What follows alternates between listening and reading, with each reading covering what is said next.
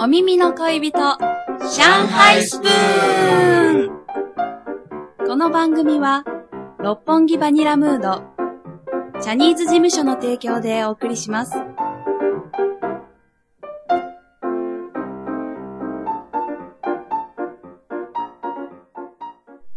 さあ始まりました上海スプーン第104回目の放送、えーお相手は私竹石信之とよ松本忠之でお送りいたしますよろしくお願いしますあのですね、はい最近僕映画をすごく見てまして、おおいいですね、はいまあ映画すごく好きなんですよ、はいあのーよく見ますよいねや竹内さんは本当よく見ます、大好きですようん、ね大好きですでまあ最近はあのーなんていうんですかねアメコミものを見てるんですけどアメアメコミアメリカンコミックものああーアメリカンコミックアメコミっってていうんだ今の、はいはい今の若者言ってあのはいや別に僕が言い出したことないです今の20代は今の若者いや上の人アでメもコミ見た通じる昨ん日じゃないのあのアメコミ見た言わないんですかアメコミものっていや30代は言わないと思いますね本当ですごめんね30代は代表しちゃっ たけど多分あ言どわなうないんどうなんだろうまあまあアメリカンコミックね言うんですけどはいあのまあバットマンとかあーのスパイダーマンとかはいはあいのそういうやつですねなるほどはいでまあすごくそういうジャンルがすごく好きではいよく見てるんですけどはあのまあそれってやっぱアメリカンコミックっていうだけあってそういうヒーローものっていうんですかいわゆるそういうジャンルってやっぱアメリカがあアっメリカってぽいいう印象がすごく多いじゃないですかありますねでもですね、まあ、あのそういうジャンルがすごく好きで、うんよく見てるんですけど、意外にね、中国もそういうのがあるんですよ。チャイチャイコミチャイいや、まあ、 コミックではないですけど、はいまあ、その、なんていうんですかね、あの、わかりやすく、なんか、マントとか空飛んだりとかっていうヒーロー像ではないんですけど、はいあの、なんか、例えば、こう、全然経営がうまくいってない会社に、はいなんか、ものすごくできる社員が入って、あなんか、あのあ救うとか、はいはいなんか全然あの楽しくない学校に、はいなんか素晴らしい学校の先生が来て はいはいはいはいあの授業が楽しくなって学校が明るくなるっていう、へーまあ、なんていうんですかね、まあ、別角度のヒーローまあでもヒーローっちゃヒーローですうんねっていうのが最近結構多くてええあそうなんだ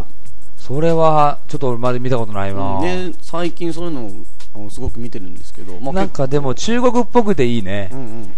決してそのあのアメリカ的なうんヒーローものではなくそうそうそう、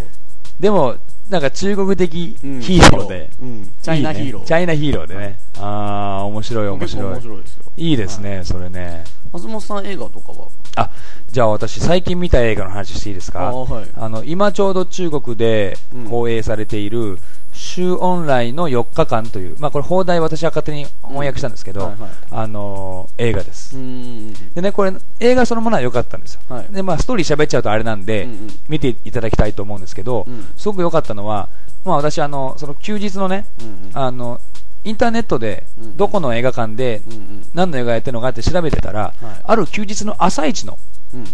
映画うん時間帯でその映画がやってたんですよ、へえで異様に安かったんですよ、チケットが、それだけ、あこれラッキーと思って、ん家から近いし、うんうんそれで買って見に行ったんですけど、うん要はあの、うんその安さの理由が、はいあのある学校が、うんその時間帯をなんか貸し切りにしたみたいなんですよ、でそのどうやら余ってるあー座席数が余ってるんで、はいそれをネット上だけで特別あー安く売ってたっていう仕組みだったんですねなる、ほど、だから行った時はまだチケット売り場空いてなかったんですよ、うんうん早すぎて。うんだからたまたま俺ネットで買ってたからそれ見れてうんあのだから中国人の若い学生さんおそらく高校だと思うんですけど、うんうんと一緒に見ることになったんですよへ一人だけ日本人のおじさん がそこにえすごい状況ですねそれ見て、うんで、えー週オンラインの4日間っていう映画は、まあ、その名の通り、うんえー中国のいわゆる建国の時のね、えーうん第初代総理大臣うんうん周恩来ですよね、のお物語なので、思いっきりまだまだ貧しくて、あの共産うん主義バリバリで、うん人民公社って言って、うんみんなで食堂に集まって飯食ってた、うんあの時代のうん革命のお話なんですよ、うんでそれを要は若い人たちが見てて、はいあなんかねいいなと思って、うんうん映画を通して、うんおそらくねああいうのを、うん例えば学校、うんあるいは家うんとかで、うんあのじいちゃんおばあちゃんたちが出てきて話すのも聞くんでしょうけど、うん積極臭くなりかねない、うんうんうんじゃないですかリスクはあるじゃないですか昔はよとかさうんまあまあリスクですよねリスクあるじゃないですうんかでもああいう作品に仕立て上げられてたら、うんやっぱ映画作りもうまいですから、うんうんあのところどころユーモアが入ったり、はい笑いが起こったりしながらリズムよく見ていけるんで、うんうんうんそれでいて映像は本当に昔の中国の農村うんの物語だからうんはいいわゆる今のねこんだけ経済発展して今やうんでもあの80バーリン法、上リン法とかって言い方しますけど、80年代以降うん90年代以降生まれの人たち、うんあの苦労したねとかねはい甘いとか緩いとか中国でも言われてますよ、はいそういう人たちが過去の人たちがねどういうふうにしてこの国を作ってきたのかっていうのを、うんあの素直にうん視覚としてうん学べるすごくいい機会だなと思って、へだから映画も良かったし、その場に遭遇できたこともえうんすごい良かったですね、いはいあいいですよそれ僕も見てみたいですねそうですね、うんぜひあのこの映画ストーリー言っちゃうとあれなんで言わないですけど見に行っていただきたいと思いますねはい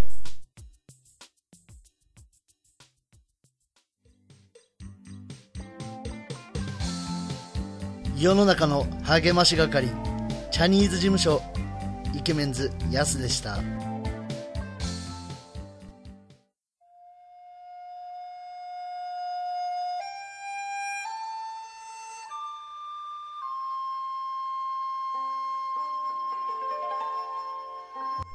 さあということで始まりましたこのコーナー「ここがいいよね中国」このコーナーはですね我々2人の MC が自分たち目線でうん中国の良さを紹介していくというコーナーです、はい今日は竹内さんの方から紹介していただきます、まあずっとあの中国のいいとこということでまあお送りしてきたコーナーなんですけども、まはあいやっぱ上海スプーンなんで、はい上海のこともちょっと取り上げていきたいななんて思うんですよ上海のいいとこそうそうであーすごくまあローカルというかマニアックな話なんですけど、はい上海って、はいい、あのいろんなショーコンサートとかライブが見れるんですよね見れますねそうすごいですこれよはねすごいんですよやっぱ国際都市っていう感じがするよね、うんうんそうそうそうああいうの見てるとジャンル問わずいろいろ見れるそうそう例そうそうえばジャズのとか、はいそれもあればなんかアメリカの超有名ロックバンドとか、うんはいそうあとなんかあのなんていうんですか劇団四季とか、はいはいそういうのも全部見れちゃうんで、まあ、ぜごめんなさい全部ではないです けどあのかなり広い範囲をカバーできててそれはすごいなと思いますだから音楽のコンサートに限らずミュージカルそう演劇ですよね、うんそれから音楽の中でもロック、ジャズ、んでクラシックももちろんありますし、うんいわゆるポップス、ん今流行りの歌手、うん本当に何でもありみたいなうんとこありましすかよね、もそれがかなりこうレベルが高い人たちがすごい集まってきてる、はいかなりはい割と高い頻度でそれが開かれるっていうのはあー本当好きな人からしたら最高ですよねどうでしょうああいう、まあ、一つ音楽コンサートを例にとって出すと、うんチケットフィーなんていうのははいはいどうなんでしょうね高いなんか日本より高かったりしないあー幅があるけど幅があるんですよねとにかくそう日本は割と均一、そうなんですよあっても S 席 A 席ぐらいじゃないですか、うんうんこっちってなんか VIP からあのね結局全部言うと6段階ぐらいあったりしそまうすそうそうそうそうそうそうなんだよね、うんでその VIP とか、うん中国で6段階あるうちの S 席なんて、うん日本なんか半端ないです比べ物にならないぐらい高いでしすょ、ぐそこすぐそこですすごいよね、うんあれはねその代わりでも、うんあの日本から比べたらえ安っていうぐらいのうんうん席もあったりして、うんうんうんそういう意味では幅広い層が入れるようには、まあうんうんなってるんでしょうまあ、やね、っぱ安いとどうしてもそのなんか遠かったり、まあ、コンサートでいうと遠かったり、うんはいあのまああまりいい席でないっていうようなそうとでこすねろもあるんですけどでもはいそれだとしても行きたいっていう人だっているわけじゃないですか、はいはいそうそうはそういだから、まあ、あの幅が広すぎるなとはたまに思ったりもしますけうんうんど、うんまあ、それはそれでいいところなんじゃないですかね。なるほどね、あと僕あのミュージカルも上海で公演上演されてるのを見るうと、んまあ、やっぱりそのブロードウェイでねずっとうん続けてきてる、うんうんまあ、さっきも言いませんけど、はいアンマミーヤとか、うんはいはいママミーヤとか、 M, M マミーヤですエムマミーヤと か猫とかあ 猫ね猫ね猫とか、あのねうんうんオペラ座うんうん怪人的なオペラ座とか、うんはいはいはいやっぱもうやってますもんはいはい、こっちでもそうなんですよそうなんですよだからねそういうのがやっぱり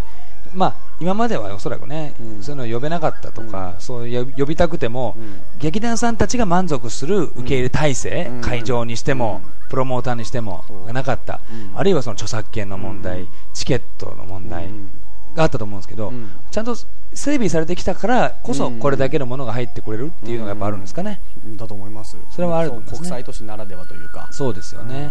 なるほど分かりました、ということで今日はですねここがいいよねチャイナ中国の中でも上海についてはい、いろんなエンターテインメントが見られるよとはい、いうのをご紹介していただきました、はいありがとうございましたがとうございました。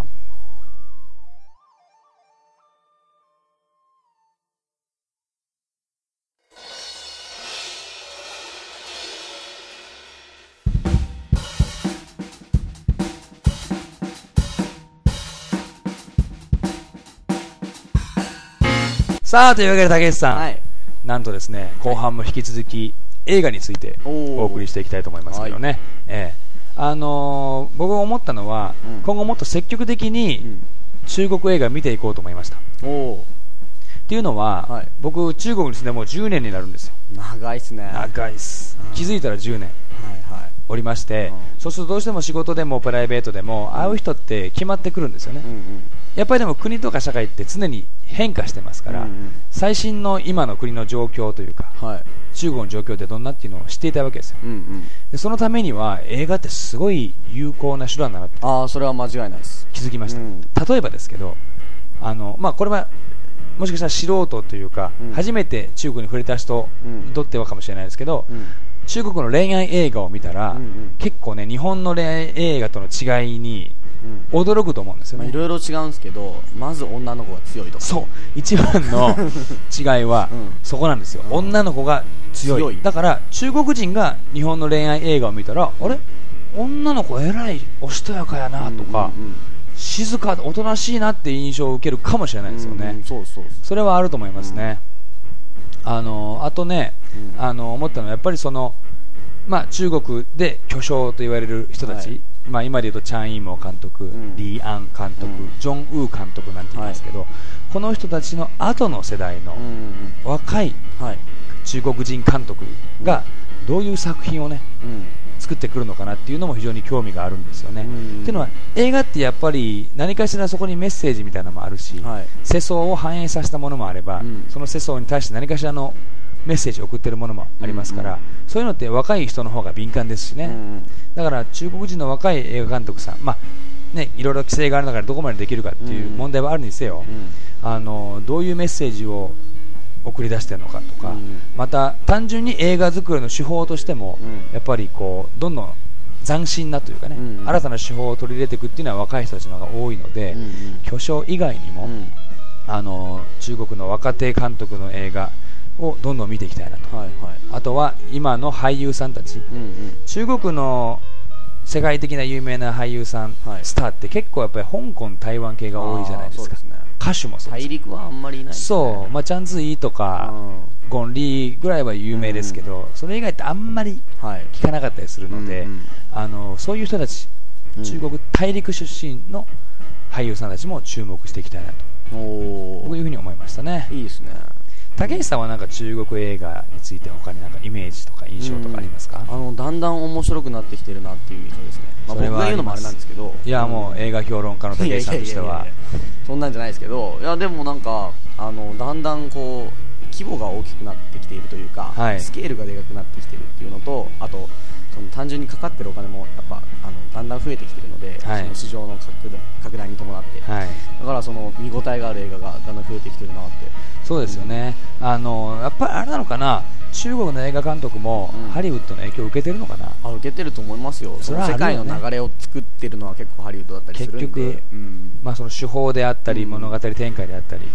まあ、でも中国の映画監督見てて思うのは、うんそういう最先端の影響を受けつつも、うん自国の文化ちゃんと出すよね結局女の子強いですか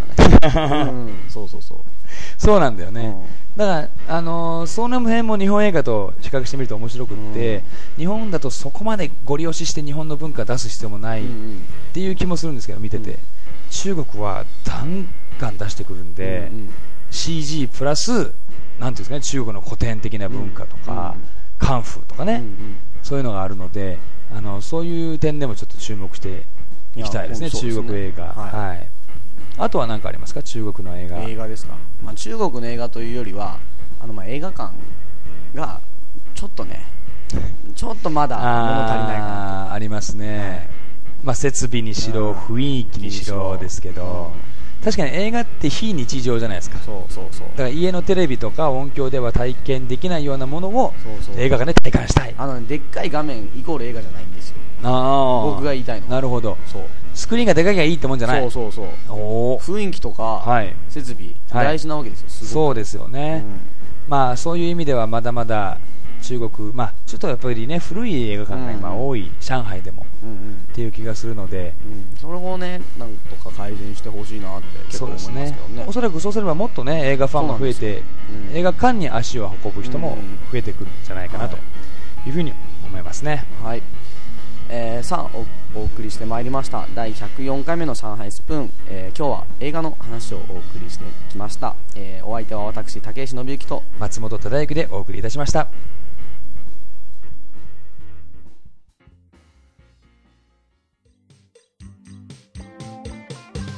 よいよ親父ラッパーだよ